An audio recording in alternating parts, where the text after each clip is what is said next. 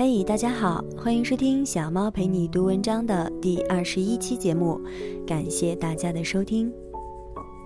小猫的这个节目呢，是希望能够与大家共同分享一些有价值的文章，透过它们品味生活，分享一些温暖与快乐。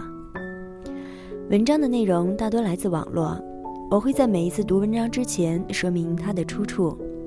在这里，非常感谢原作者给我们带来的精神财富。由于工作的关系，小猫陪你读文章会不定期的更新，也希望喜欢的同学能够对节目留下宝贵的意见。小猫也在努力的成长。小猫陪你读文章，遇见美文，共同分享。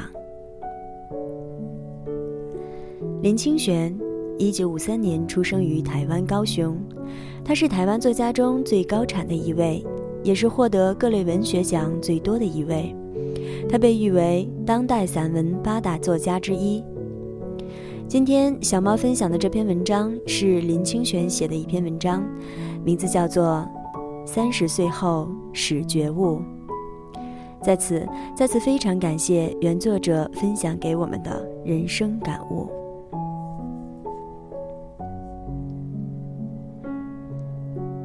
三十岁后始觉悟，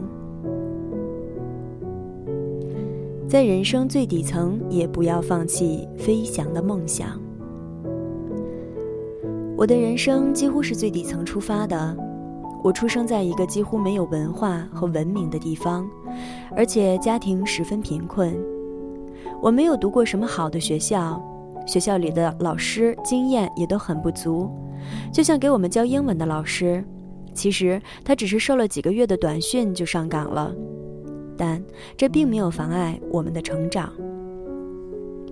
这个老师教我们用汉字来记住英文单词，土堆就是 today，也是土堆是 yesterday，而 tomorrow 就理所当然的变成了土马路。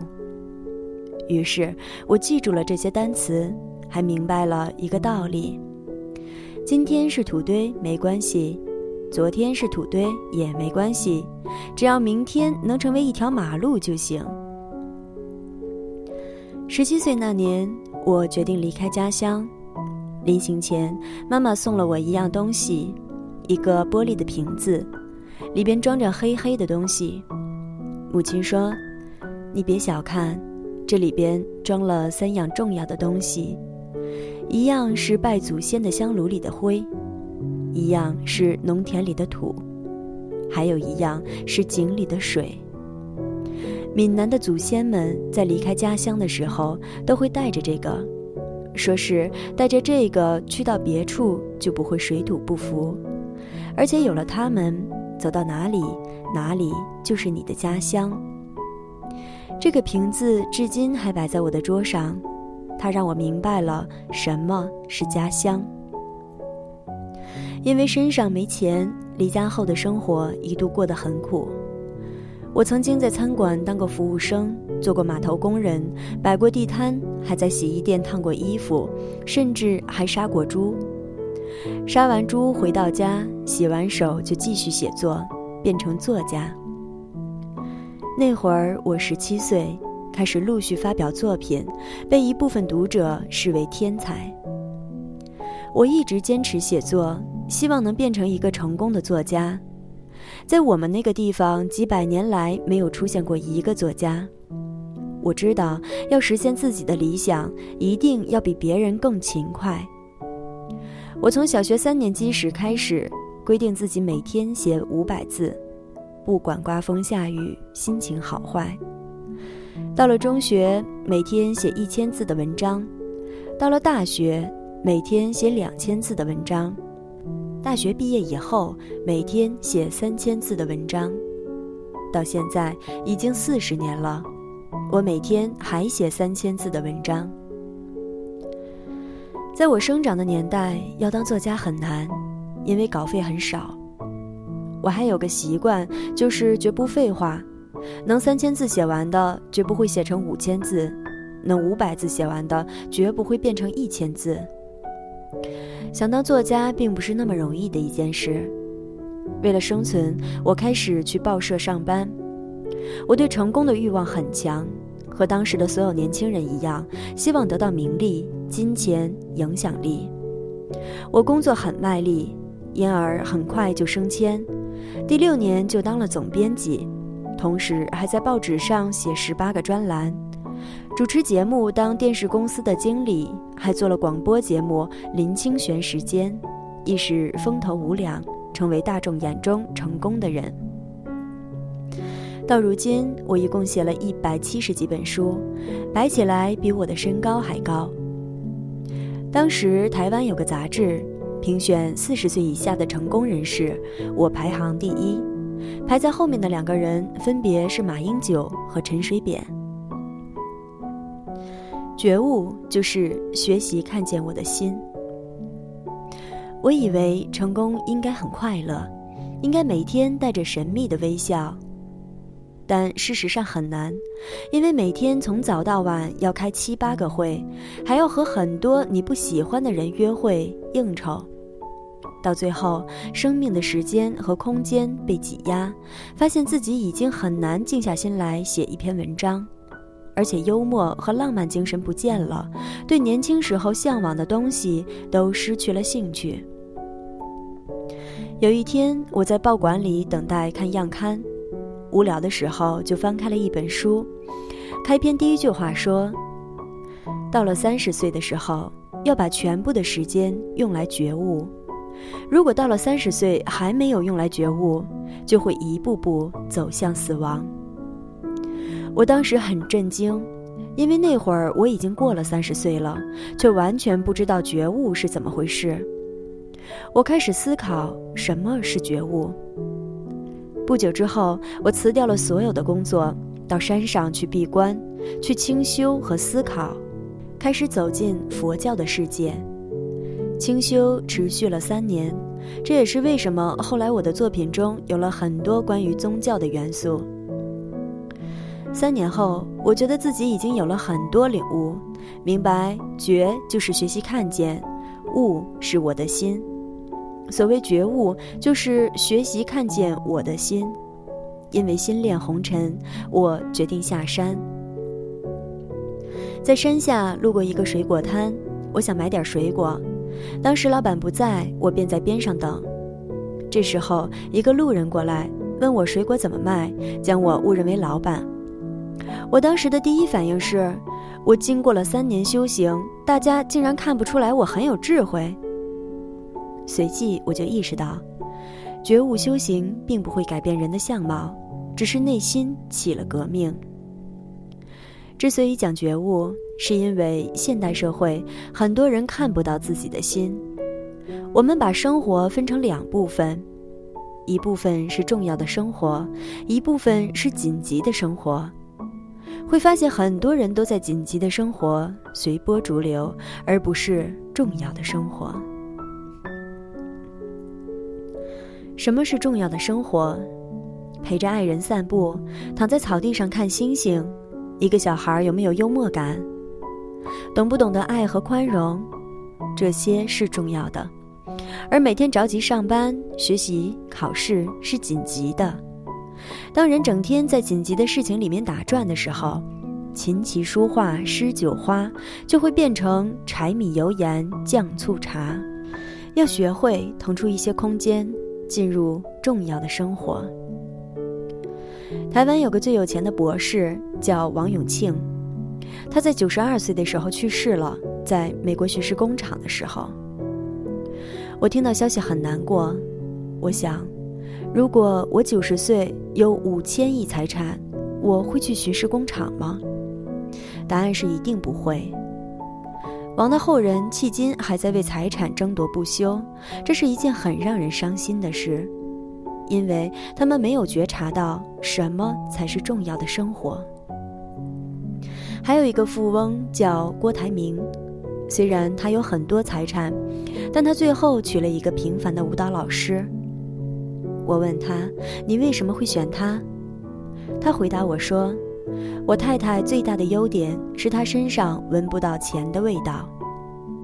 这表明，对于一个整天追逐金钱的人来说，没有钱的味道反而是最大的优点，意味着这个人并没有掉进欲望的泥沼。成功是今天比昨天更慈悲、更智慧、更懂爱与宽容。再艰难时，也不要失去对人生真实价值的认知。怎样才能觉悟？你必须做到以下四点：一，要尽可能的把所有时间和空间都留给那些重要的事情。历史上有一个很了不起的人，叫陆羽。他是一个弃儿，长大后，他给自己取了陆羽的名字，意思是漂流在陆地上的一根羽毛。他立志要喝遍天下的茶，饮遍天下的水，于是从九岁开始就一直旅行。我后来曾追随他的饮茶之路去寻访，深刻地体会到了他的不容易。全国的茶区那么多，在只依靠步行的年代。他都一一走遍，还写下了《茶经》，成为一千三百年来迄今无人超越的经典。支撑他的就是一股叫做梦想的力量。他懂得有限的人生里什么是重要的事情。二，你必须要意识到世俗的事物并非无价。什么是无价的？是浪漫的精神。有一次我去上海演讲，和朋友站在黄浦江边吹风，觉得夜晚的黄浦江格外的美，十分浪漫。此时我的同伴撞了我一下，哎，你知道每年黄浦江有多少人自杀吗？真是煞风景。什么是浪漫？浪费时间慢慢吃饭，浪费时间慢慢走，浪费时间慢慢喝茶。这些都是浪漫，浪漫其实就是创造一种时空、一种感受、一种向往、一种理想，在你的世俗土地上开出一朵玫瑰花。即便是被世俗捆绑，即便是处于人生低谷，也要时刻保持浪漫精神。求婚也并不一定需要房子、车子、票子，以及很大的钻戒。我只是写了“纵使才名冠江东，生生世世与君同”两句诗，妻子就感动异常，嫁给了我。三，不要失去对真实价值的认知。现代社会，很多人对价值的认知已经不那么清楚。有一次，我在上海走过一家百货，看见橱窗里挂着一个包，售价一百万元人民币。那是爱马仕的鳄鱼皮包，我很吃惊，谁会花一百万买这个包呢？但显然是因为有人买才会有销售。很多人都被这些名牌捆绑和魅惑，在吃穿用度上花很多钱来消费，但事实上，他们看中的并不是物品本身的价值，而是价格。我到商场里去买衣服，都会问服务员有没有没牌子的东西。只有撕掉牌子，物件才会回归本身的价值，因为我希望寻找的是生命的价值。我认识北京的一个有钱人，是个矿产大亨，每年赚一百多亿人民币。他家地面用的是玻璃，下面水池里养着锦鲤。这些锦鲤都经过标准的挑选，不合格的鱼会被拿去扔掉或给大鱼吃。因为不符合某些标准，有些锦鲤一出生就被决定了凄惨的命运。后来我把那些不合格的鱼买了回来，养出来也格外与众不同。人如果只认识统一的、固定的价值观，实际上是很可怜的。好在人不是锦鲤。就算出身微贱，也可以通过自己的努力找到自己生命的价值。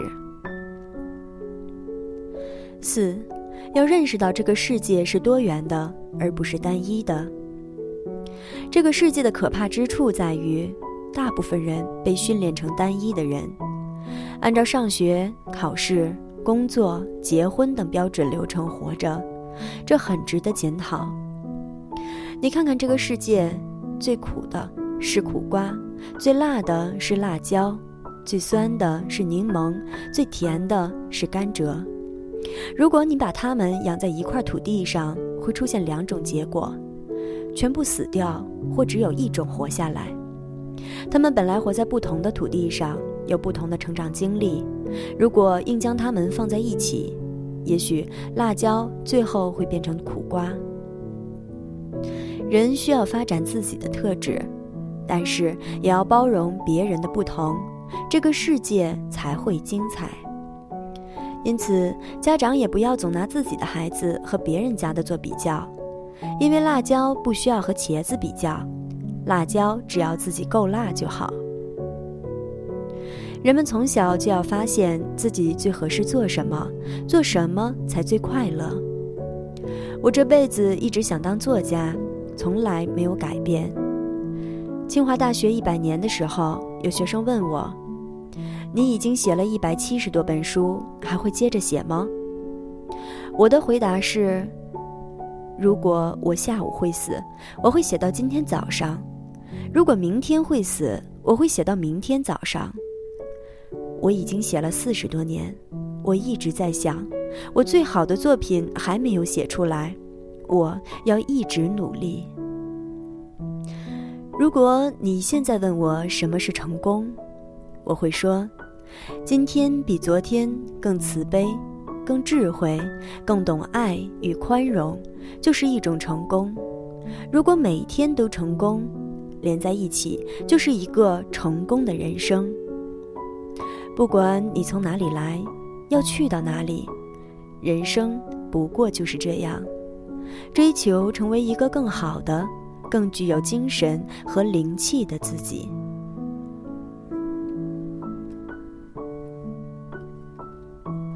这里是小猫陪你读文章，遇见美文，共同分享。